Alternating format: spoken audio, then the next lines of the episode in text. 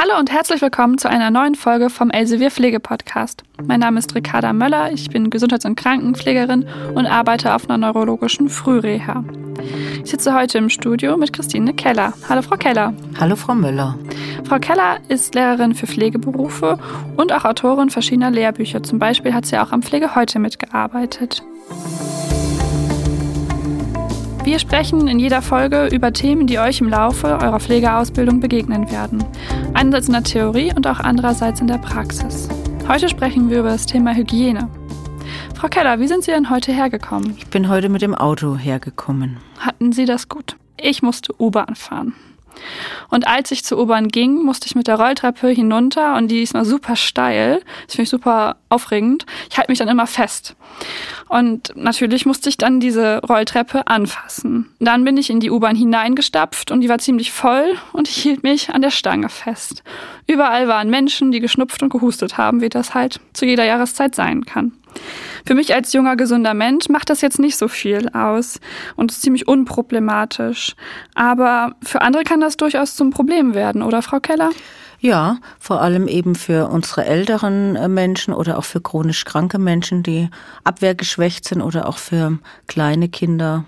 Da kann das durchaus problematisch werden. Das kann dann nämlich zu Infektionen führen. Und bei uns im Pflegealltag, da haben wir ja häufig mit Menschen zu tun, die immungeschwächt sind oder älter sind. Und ähm, dementsprechend ist Hygiene ein großes Thema, das wir heute genau beleuchten wollen. Das beginnt von Ausbildungsbeginn an, dass wir uns mit dem Thema Hygiene beschäftigen. Es gibt verschiedene Themenschwerpunkte, Hygiene am Arbeitsbereich, aber auch, wie muss ich meine persönliche Hygiene durchführen. Was gehört denn zur persönlichen Hygiene? An erster Stelle gehört zur persönlichen Hygiene einfach ein gepflegtes und sauberes Äußeres. Lange Haare müssen ab einer bestimmten Länge zu einem Zopf zusammengebunden oder hochgesteckt werden. Ganz, ganz wichtig, die Hände als unser wichtigstes Arbeitsinstrument in der Pflege. Da gibt's ganz klar Vorgaben, die Fingernägel müssen kurz sein, sollen die Fingerkuppen nicht überragen. Lackierte Fingernägel, also Nagellack und künstliche Fingernägel sind nicht erlaubt und auch kein Schmuck an den Händen, an den Unterarmen. Also auch der Ehering muss im Dienst abgelegt werden. Also ich darf mir die Fingernägel nicht lackieren und ich muss sie so kurz halten. Warum ist das denn so? Kurze Fingernägel, zum einen, um die Verletzungsgefahr bei der Arbeit für den Patienten äh, zu reduzieren, aber auch, weil die Fingerkuppen desinfiziert werden müssen bei der hygienischen Händedesinfektion. Das kann ich natürlich nicht, wenn meine Fingernägel über die Fingerkuppen hinausragen. Und Nagellack und künstliche Fingernägel haben außerdem das Problem, dass da einfach Risse entstehen können, dass da einfach Nischen sind, an denen Bakterien sich einnisten und ich mit der Desinfektion gar nicht erreiche.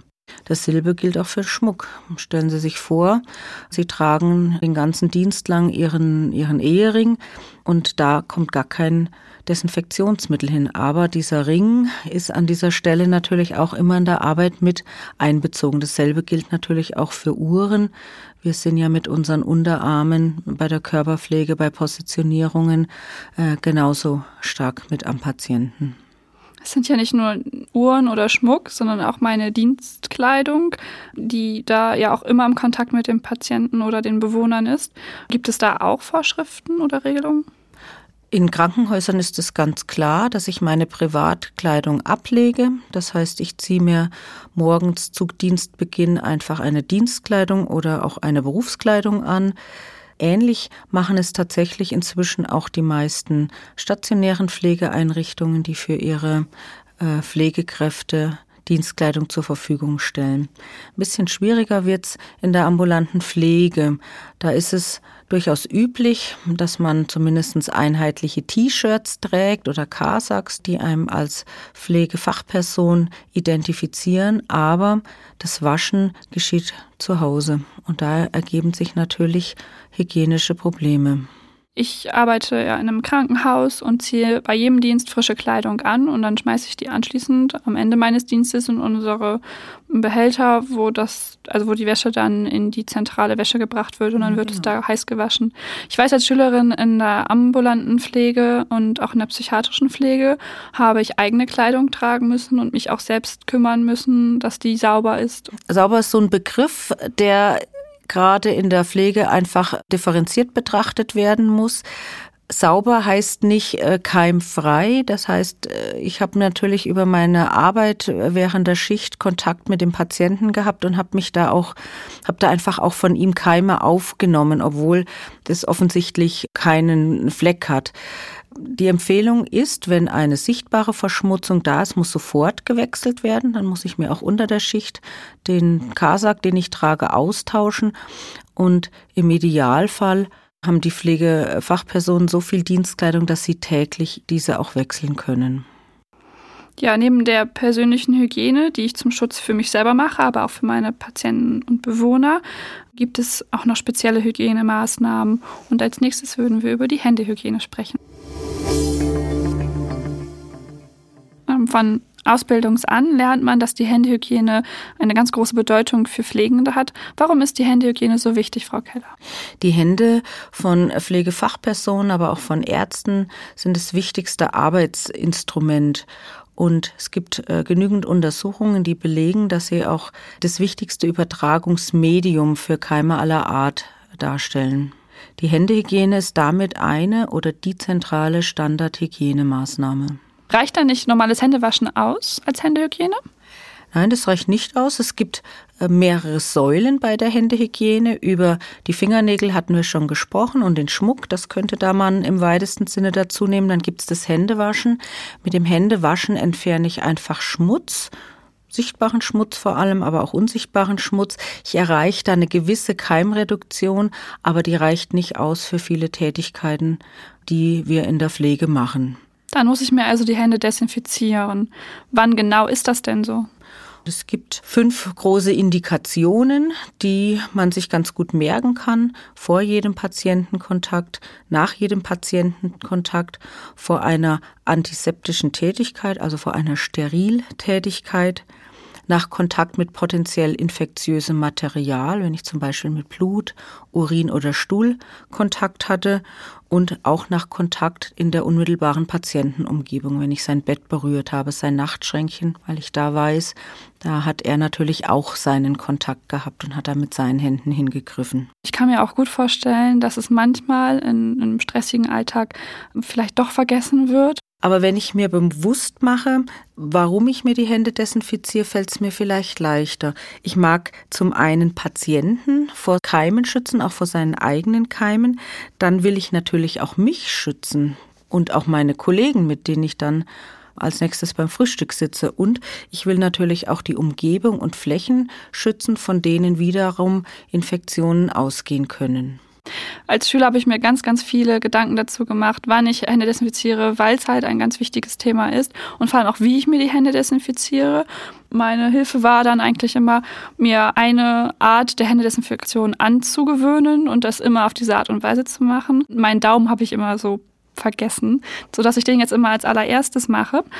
Gibt es eigentlich eine gute Anleitung, wie ich meine Hände richtig desinfiziere? In jedem Krankenhaus, in jeder anderen Gesundheitseinrichtung hängen ja inzwischen Anleitungen aus. Wichtig ist, eine eigene Methode zu finden und eben auch individuelle Benetzungslücken, Sie haben gesagt, zwar bei Ihnen der Daumen, zu erkennen. Wichtig ist die ausreichende Einwirkzeit, die gerade im Zeitdruck oft zu kurz gemacht wird, 30 Sekunden. Und während diesen 30 Sekunden müssen die Hände vollständig mit dem Desinfektionsmittel feucht sein.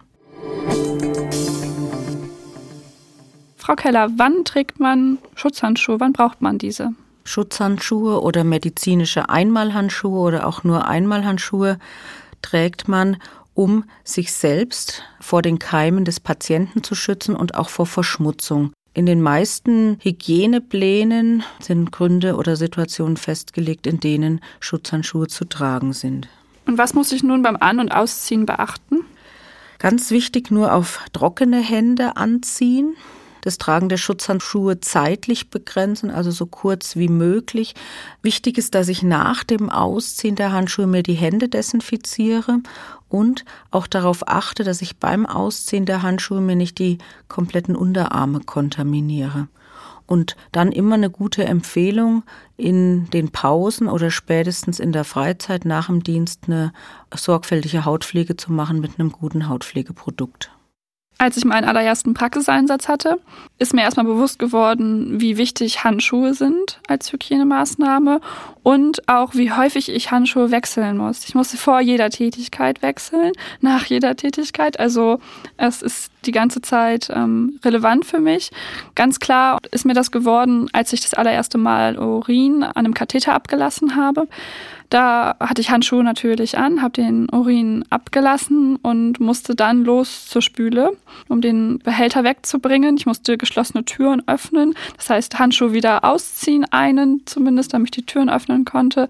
Das äh, ja war schon, es waren ganz viele Schritte, die ich da durchdenken musste und mir ist bewusst geworden, was für ein ja essentielles Thema das eigentlich ist mit den Handschuhen. Ja, wie toll, dass Sie sich diese Schritte durchdacht haben und dass Ihnen da auch so ich sag mal, Hygienefallen aufgefallen sind und dass Sie da auch äh, eine Strategie gefunden haben. Nun habe ich ja neben den Handschuhen auch andere Möglichkeiten, mich zu schützen. Was gibt es denn noch so, Frau Keller? Sie wollen jetzt wahrscheinlich auf die persönliche Schutzausrüstung hinaus. Persönliche Schutzausrüstung, oft auch nur PSA genannt. Ganz klassisch die Schutzhandschuhe, sehr häufig auch verwendet der Schutzkittel, Mund- und Nasenschutz, Schutzbrillen oder auch ein Kopfschutz zum Beispiel. Das war jetzt ja alles zu dem, wie ich mich persönlich schütze und äh, wie ich Hygiene an mir selbst durchführe und was da wichtig ist. Wie schaut es denn mit der Hygiene am Arbeitsplatz aus? Da gibt es drei große Säulen. Die erste ist die Reinigung, die zweite ist die Desinfektion und die dritte ist die Sterilisation. Wenn ich jetzt mit der Reinigung anfange, mit einer Reinigung von Flächen, zum Beispiel des Nachtschränkchens, will ich Staub und Schmutz entfernen. Und natürlich entferne ich da auch Keime mit, die einfach im Staub und Schmutz leben. Aber ich habe noch keine Fläche, die keimarm wäre oder nicht mehr infektiös wäre.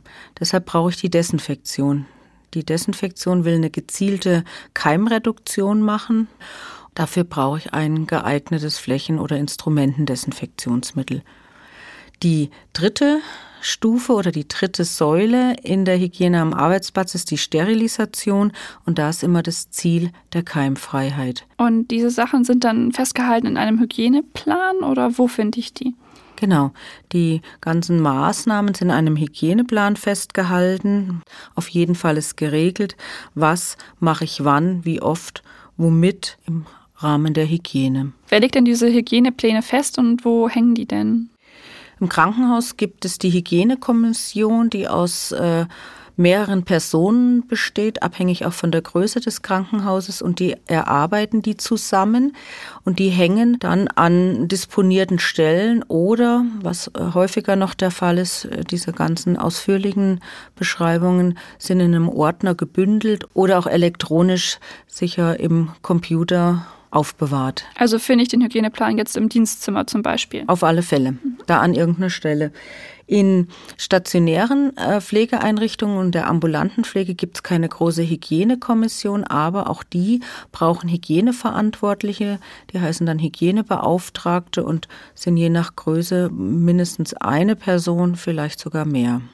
Da müsste ich dann vorher gefragt haben, wer mein Ansprechpartner ist. Vielleicht finde ich da auch in den Dienstzimmern Pläne wieder aushängen. Genau. Also sind in dem Hygieneplan verschiedene Maßnahmen, vielleicht auch Maßnahmen, wie man am besten Oberflächen reinigt und desinfiziert.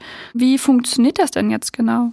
Eventuell gibt es gebrauchsfertige Lösungen. Ich kenne aus meiner Ausbildungszeit, da gab es einen Hahn, da ließ ich mir meine Desinfektionsmittellösung gebrauchsfertig heraus. Und in der ambulanten Pflege hat sich das Weibsystem ganz gut durchgesetzt. Das ist ein Behälter, der Tücher enthält und die sind schon mit dieser Desinfektionslösung getränkt und damit gleich gebrauchsfertig. Dann wird die Fläche satt benetzt, also die soll wirklich auch gut gefeuchtet sein.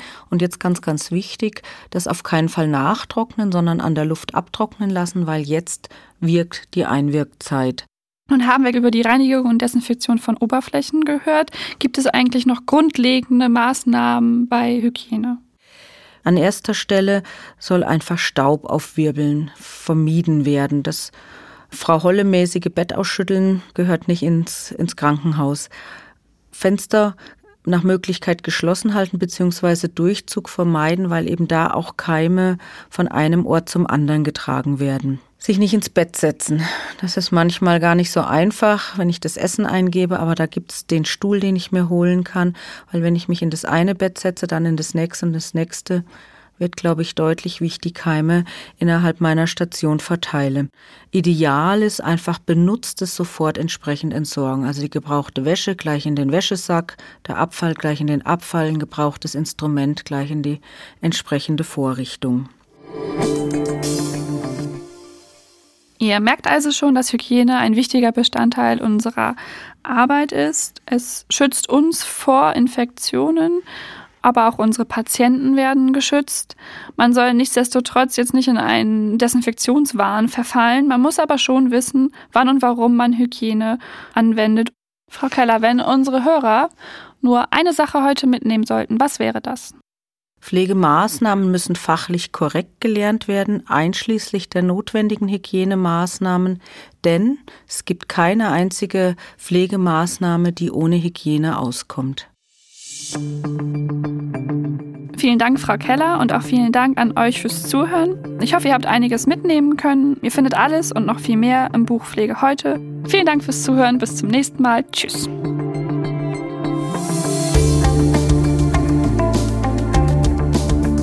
Alle Themen nochmal zum Nachlesen in Pflege heute und Pflegen aus dem Elsevier Verlag.